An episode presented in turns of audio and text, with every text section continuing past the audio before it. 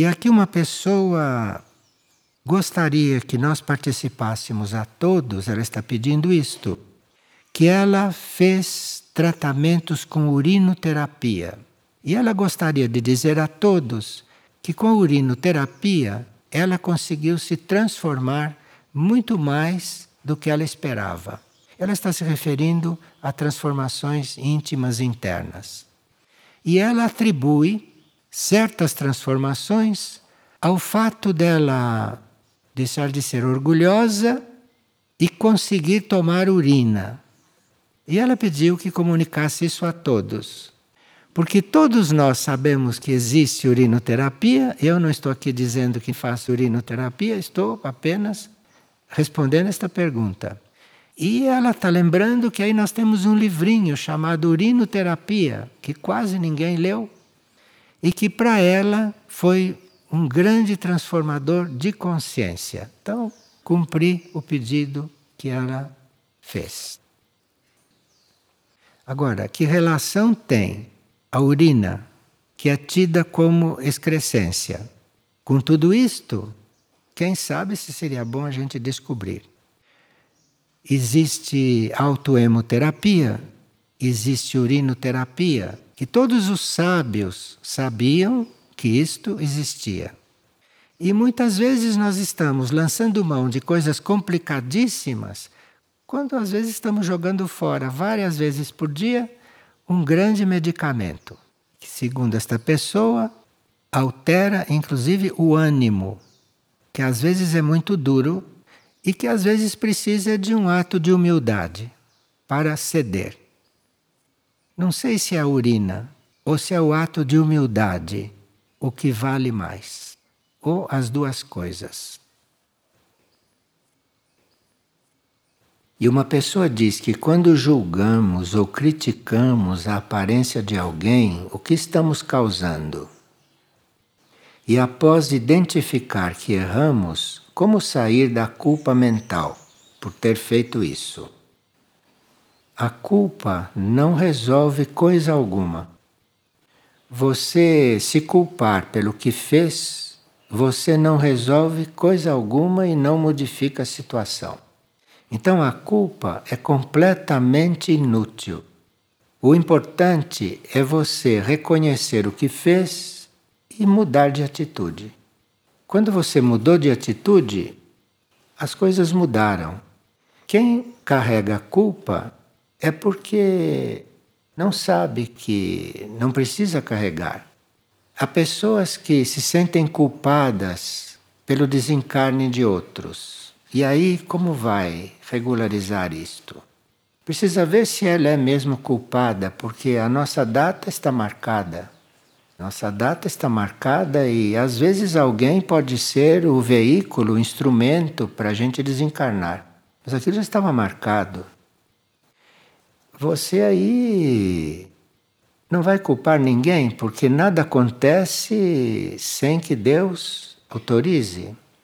Dizem até que os nossos fios de cabelo estão todos contados, de forma que eu não sei do que, que a gente é culpado. A gente é instrumento para que uma coisa aconteça. E no ser instrumento para aquilo, a gente aprende alguma coisa.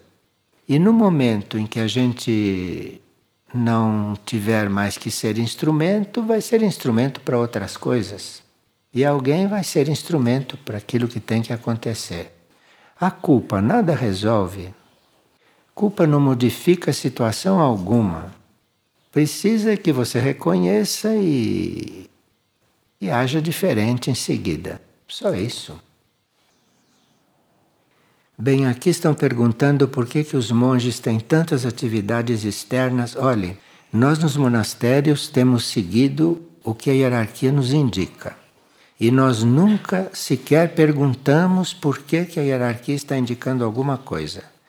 Então, se a hierarquia diz que os monges devem ter uma certa liturgia e que os monges devem trabalhar no hospital, que os monges devem guiar automóvel, nós nem perguntamos e cumprimos. De forma que o, o equilíbrio das coisas nos monastérios deve ser segundo as indicações da hierarquia. Às vezes, as coisas são indicadas para treinamento de alguém. Para que alguém aprenda a fazer alguma coisa que precisa aprender. E se ele não aprender aquilo, pode prejudicar a sua liturgia, por exemplo. Então nós não sabemos por que, que um monge é colocado num trabalho prático. Talvez seja para ele fazer bem a liturgia na hora da liturgia, segundo o serviço que ele está prestando ali. Ou pode ser que realmente a energia dele seja necessária naquele trabalho. Nós nunca perguntamos por quê. Quem tem voto de obediência nunca pergunta por quê. Uma pessoa que pergunta por quê não tem voto de obediência. Está se referindo ao que vem dos níveis superiores, né? está se referindo ao que vem da hierarquia. Os monges fazem votos, e um dos votos é o de obediência. Se nós necessitarmos saber alguma coisa, na fé nós chegaremos a saber. Não precisa perguntar. Mas isto é um monge. Não somos nós que não temos esses votos. Mas entre os votos está esse, o de obediência. Ali não se pergunta o porquê.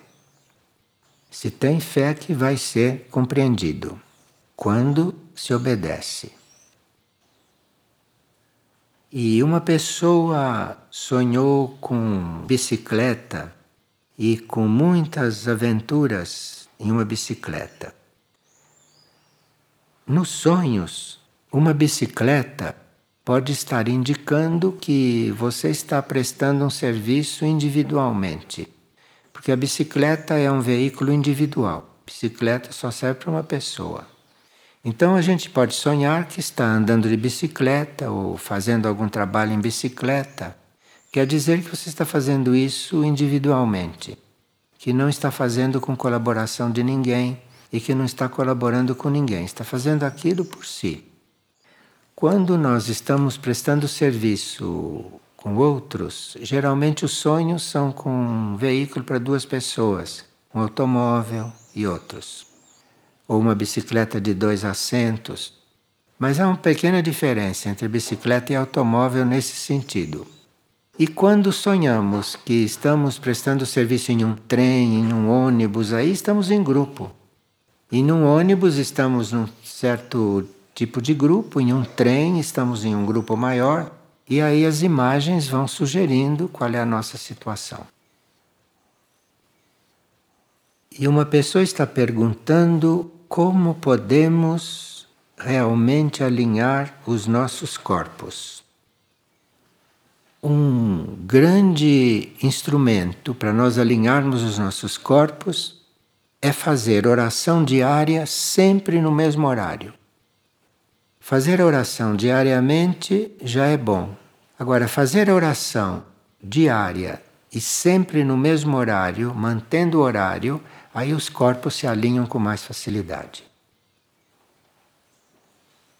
No livro Sinais de Contato, diz uma pessoa: li que as práticas yogis milenárias não mais se adequam ao ciclo atual. E ele descobriu a prática yoga ainda este ano e sentiu que foi muito importante para o seu processo espiritual. Então ele pergunta se ainda tem sentido continuar a praticá-lo ou se existem práticas mais eficientes nos tempos atuais. Se você está fazendo esta pergunta, é porque você deve estar procurando outra coisa. Porque quem está na prática yoga ainda, está bem, está usufruindo dela, não tem essa pergunta. Ele vai fazendo a prática até que ela não sirva mais. O que se sabe é quando nós praticamos algum exercício, se nós o fazemos bem e se ele está sendo bom para nós, a tendência é nós não precisarmos mais dele. Se nós continuamos a precisar de um exercício, é sinal que não estamos assimilando ou que não estamos aproveitando como poderíamos. Então, por melhor que seja um exercício para nós, ele pode terminar o seu tempo. E a gente então precisa reconhecer isto para não ficar repetindo o que não é necessário. E ele pergunta a respeito dessas práticas yogis, principalmente as físicas. Ainda há casos em que são usadas como tratamento clínico hoje em dia. Agora, para o desenvolvimento espiritual hoje, não há necessidade dessas coisas mais. Mas há pessoas que ainda usam porque para elas ainda servem. O que nós teríamos é que não nos apegar aos exercícios que estamos fazendo. Não nos apegar. Porque pode ser que a gente mude de exercício, como pode ser que aquilo evolua, como pode ser que a gente continue fazendo aquilo a serviço então, como por exemplo, práticas de oração. Há muitos casos em que a gente persiste na mesma prática de oração pelos outros que não as praticam.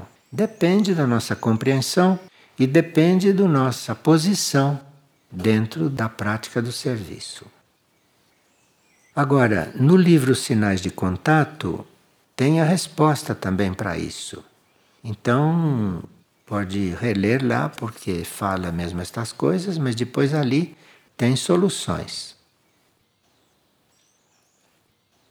Apareceram algumas considerações a respeito da consciência de Mirnajá.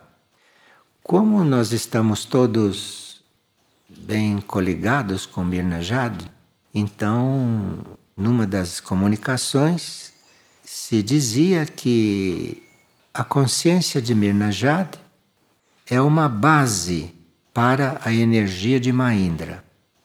Isto foi definido não por nós. Como se Mirnajad, como consciência, formasse uma base para Mahindra ter aonde estar ancorada. E também faz parte da consciência de Mirnajad a energia ecumênica só que em Mirnajad a energia ecumênica está também a serviço de ser irradiada para os espíritos. Então é uma energia ecumênica em irradiação. É como se Mirnajad irradiasse a energia ecumênica para nós. E tudo isso seria muito prejudicado se houvesse preconceito religioso e se houvesse comércio no lidar com Mirnajad? Tudo que é comércio e preconceito, principalmente preconceito religioso, está impedindo que se receba aquilo que Mirnajad tem para nos irradiar.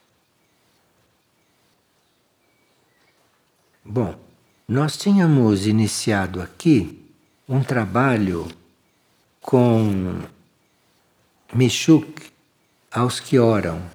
E tínhamos visto alguns pontos que nos ajudam no trabalho de oração. Tínhamos parado nesta aqui. Literalmente diz o seguinte: Não podeis saber que vós ecoará no abismo, mas deveis assim mesmo chamar. Então, quando a gente chama, quando a gente invoca, a gente não sabe que voz vai responder. Não sabemos nada. Quando nós fazemos uma pergunta destas, nós não sabemos nada. Não temos certeza de nada. Mas, assim mesmo, devemos chamar. Então, isso parece que está claro, não? E tem uma que completa isso: diz: Não podeis conhecer o mistério mas podeis deixar que ele, que vos conhece, se revele a vós a seu tempo. Isto é, nós não conhecemos nada do mistério, mas podemos deixar que ele, que nos conhece, o mistério nos conhece. Nós é que não o conhecemos, mas o mistério nos conhece. Então, nós devemos deixar que ele se revele a seu tempo. Então, muitas vezes nós queremos conhecer o mistério, mas não é tempo disso. Você continue querendo conhecer, porque ele te conhece e ele vai se manifestar para você quando chegar o tempo. Nem antes e nem com atraso. Não sabeis de antemão quando e nem como será o encontro, mas podeis manter a vossa casa em ordem para quando o momento chegar.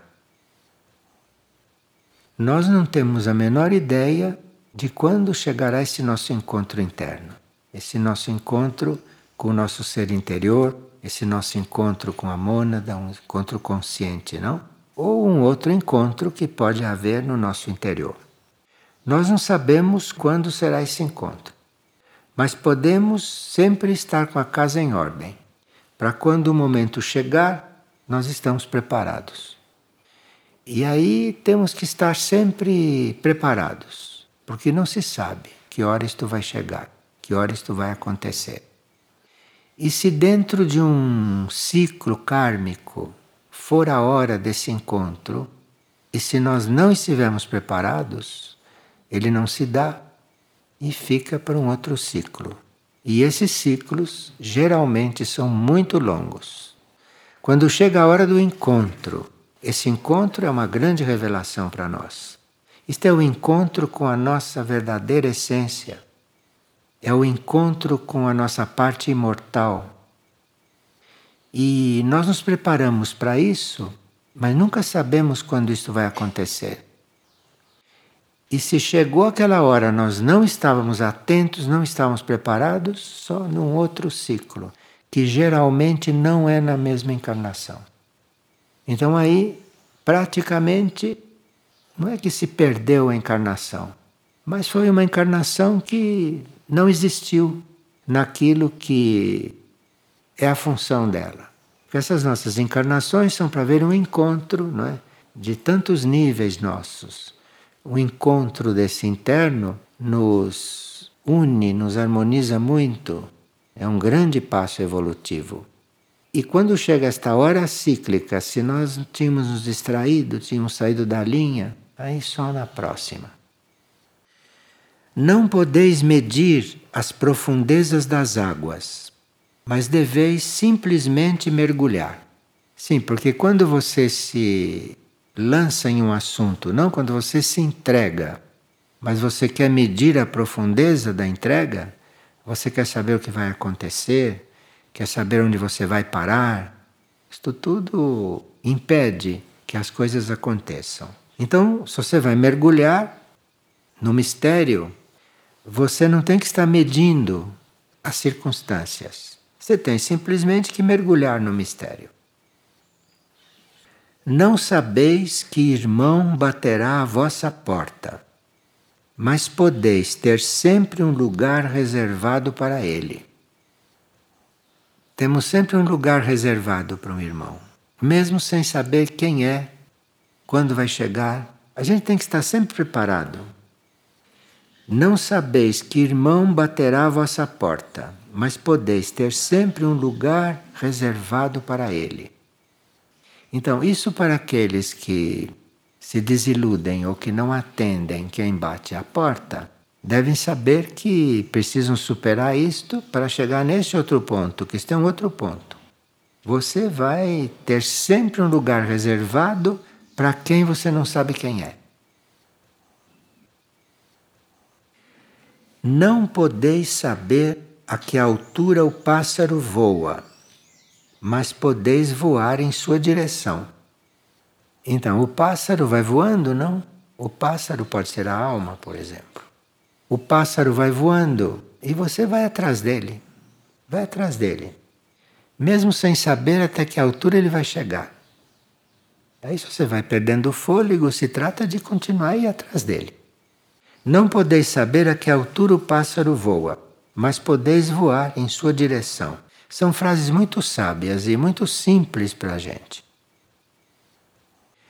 Aquele que persistir na oração se verá contemplando a eternidade sem saber como chegou aí. Porque aquele que está orando Disse, ah, mas prometem tanto, falam tanto da oração, como será que eu vou chegar lá? Esta pergunta não se faz quando se está orando realmente. Você tem que persistir na oração, porque o que acontecer com a oração você não sabe como chegou lá. Enfim, a oração é um meio, mas como você chegou naquilo que a oração leva, você não sabe. Aquele que persistir na oração se verá contemplando a eternidade sem saber como chegou aí. Eternidade é o tempo real, né? Tempo real. Então, de repente, você se encontra assim num momento de tempo real e todo mundo que passa por isso não sabe como chegou aí. Será como uma semente que se deixou levar pelo vento até encontrar solo fértil. Então, nós estamos, essas coisas estão voando conosco, não? E a hora que nós formos um solo fértil, essa semente cai e acontece.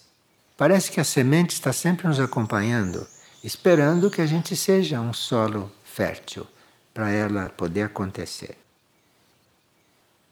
Não podeis guiar ou controlar o impulso mas podeis deixar que o impulso vos guie.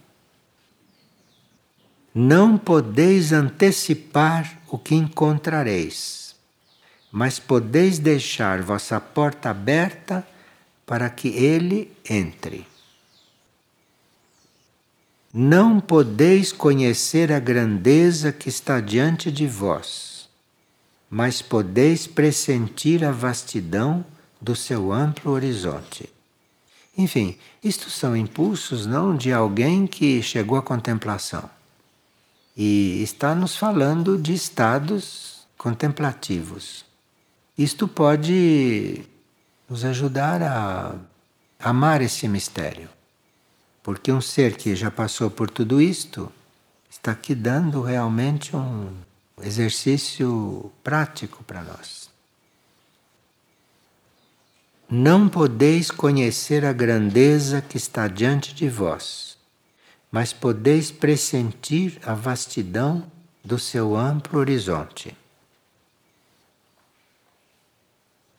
Agora aqui diz o seguinte: Não podeis por vós mesmos cruzar essas águas, mas podeis com fé saltar dentro da barca que já vos espera no porto.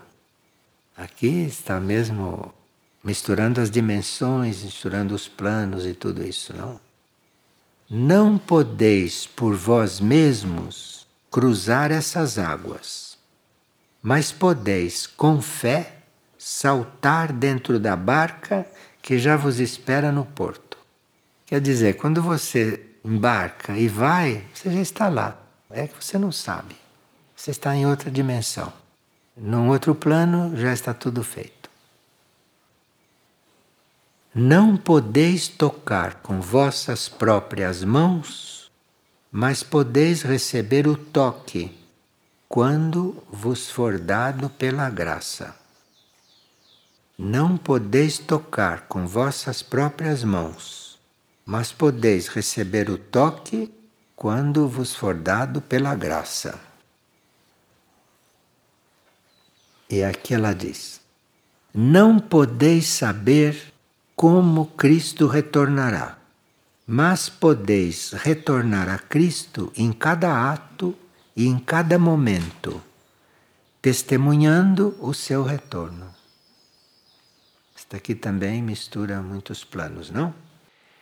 Não podeis saber como Cristo retornará, mas podeis retornar a Cristo em cada ato, em cada momento, testemunhando o seu retorno. Tem gente que está esperando o Cristo chegar, não é? Você que tem que chegar no Cristo. Avante! E quando você chegar lá, você vai testemunhar para os outros que ele voltou. É que nós achamos que nós somos uma coisa e Cristo outra. E ele sabe que somos a mesma coisa. E nós ainda não descobrimos. Então, não podeis saber como Cristo retornará, mas podeis retornar a Cristo em cada ato e momento, testemunhando o seu retorno. Não podeis ver o que está para além da porta, mas podeis assim mesmo atravessá-la. Então você caminha sem saber para onde vai. Não podeis ver o que está para além da porta, mas podeis assim mesmo atravessá-la. Não podeis decifrar o canto de um pássaro, mas podeis unir-vos a ele em louvor à criação. Porque os pássaros estão louvando a criação, não? Nós pensamos que os pássaros cantam para nossa distração e cantam para nós. Os pássaros cantam para a criação. Os pássaros louvam a criação o tempo todo com seu cântico. E nós não podemos decifrar o canto do pássaro por isso. Não tem nada que decifrar ali. Ele está louvando. Não podeis decifrar o canto de um pássaro, mas podeis unir-vos a ele em louvor à criação. Então, quando a gente ouve os pássaros cantando aí, você se une àquele canto. Porque como ele está louvando a criação, você se une a ele que você está louvando também. Através dessa união com ele. Porque nós louvamos a criação muito misteriosamente, não? Nós temos o nosso conceito de louvar a criação, sempre com algum interesse. Mas o pássaro não. O pássaro canta para isso. O pássaro está louvando Aí você se une àquele cântico, une a ele, que aí você está louvando também. E aqui é muito importante para aqueles do coral, principalmente. Aqui diz assim: Não deveis tornar a emissão de um mesmo som algo rotineiro, mas deveis tornar cada repetição uma oportunidade de sentir uma nova nuance a cada vez. Então você pode cantar a mesma coisa todos os dias. E aquilo deve ser diferente a cada dia, não deve ser igual, não. Não deveis tornar a emissão de um mesmo som algo rotineiro, mas deveis tornar cada repetição uma oportunidade de sentir uma nova nuance a cada vez. Então, nós nos encontramos aqui três vezes por semana, no mínimo. Isto não deve ser uma repetição para ninguém. O dia que se tornar uma repetição, acabou isto aqui. Melhor parar. E aí ouvirem os discos. Então, não deveis tornar a emissão de um mesmo som algo rotineiro, mas deveis tornar cada repetição uma oportunidade de sentir uma nova nuance a cada vez. Isto é para todos nós, isto aqui. Não podeis forçar o amadurecimento dos frutos, mas podeis mantê-los aquecidos no fogo do vosso interior até que chegue a hora. Não podeis forçar o amadurecimento dos frutos, mas podeis mantê-los aquecidos no fogo do vosso interior até que chegue a hora. Ainda não podeis estar sempre lúcidos, mas podeis evitar a obscuridade. Lúcido, lúcido, nós não podemos estar sempre, mas podemos estar sempre evitando a obscuridade. Isso é um caminho, evitando a obscuridade, para depois ter uma lucidez mais permanente. Ainda não podeis estar sempre lúcidos mas podeis evitar a obscuridade. Isto é uma instrutora muito sábia e a gente tem muitas pérolas na mão. E isto ela dedica aos que oram. E aqui então diz Michuque em Mirnajad, unida aos que oram.